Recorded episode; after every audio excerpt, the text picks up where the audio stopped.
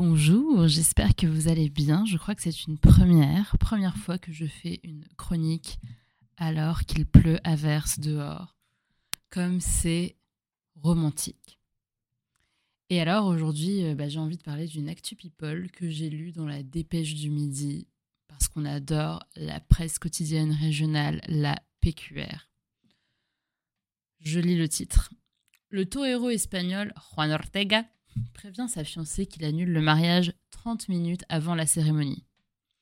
Et le journaliste est vicieux car il ajoute où 500 personnes étaient conviées. histoire de bien enfoncer le clou dans la tête du lecteur et le couteau dans la plaie de la fiancée qui, je cite, ne peut plus s'arrêter de pleurer, d'après une source proche de la fiancée et conduite. No shit, Sherlock. Alors, qui est Juan Ortega? Euh, à la rigueur, ben, on s'en cogne parce que c'est vraiment une grosse merde. Et qu'il soit torero, on s'en fout aussi parce que j'avais pas prévu d'avoir un avis sur la corrida et de le défendre. En revanche, moi, euh, si mon taf c'était de jouer à c'est qui le plus fort avec des animaux de 400 kilos en risquant ma vie, j'aurais peut-être évité de flinguer mon karma en larguant ma fiancée 30 minutes avant le mariage là je trouve que là, on atteint des niveaux d'insolence et d'inconscience monstrueux.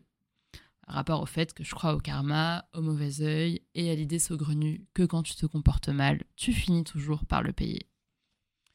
Exemple, une fois j'avais un devoir pendant ma cagne et j'ai vu le sujet la veille sans faire exprès parce que à l'époque je regardais autour de moi et n'avais pas de smartphone dans lequel me noyer. C'était il y a moins de dix ans. Euh, et aussi parce que les concierges revenaient de vacances, ils n'avaient pas repris leurs bonnes habitudes et le sujet était bien visible dans leur loge. Résultat des courses, eh ben, j'ai vu le sujet et je l'ai diffusé auprès de toute la classe parce que je suis fair play.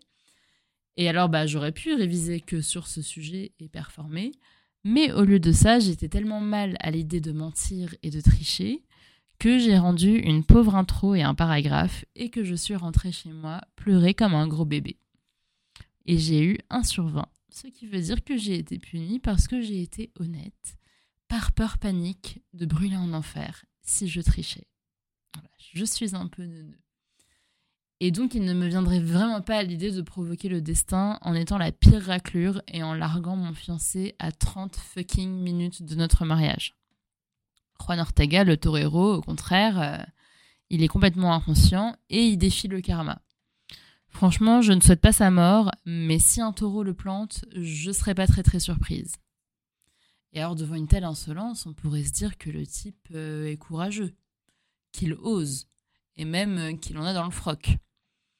Mais que nenni Pour moi, nous sommes face à un cas typique et extrême de lâcheté masculine.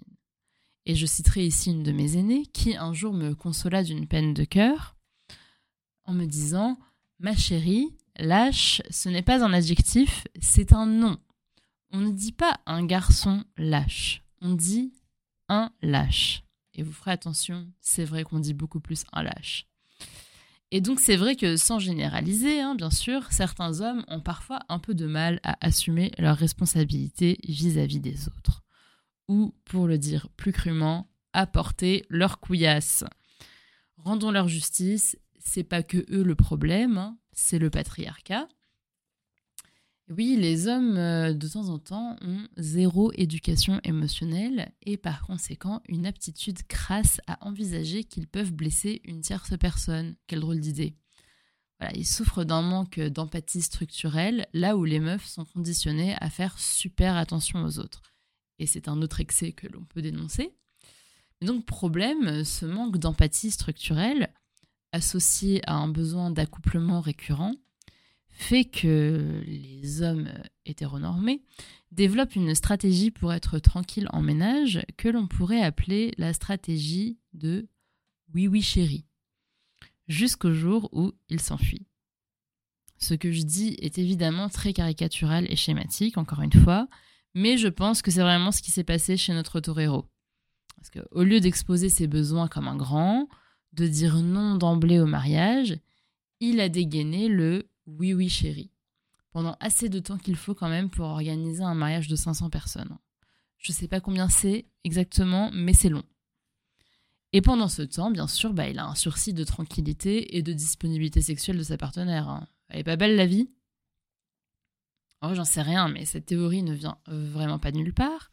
C'est le résultat d'une étude sociologique de la Soleil Bleu Academy, basée sur mes propres déboires amoureux et sur ceux de toutes les femmes que je côtoie depuis ma tendre enfance, et ça fait du monde.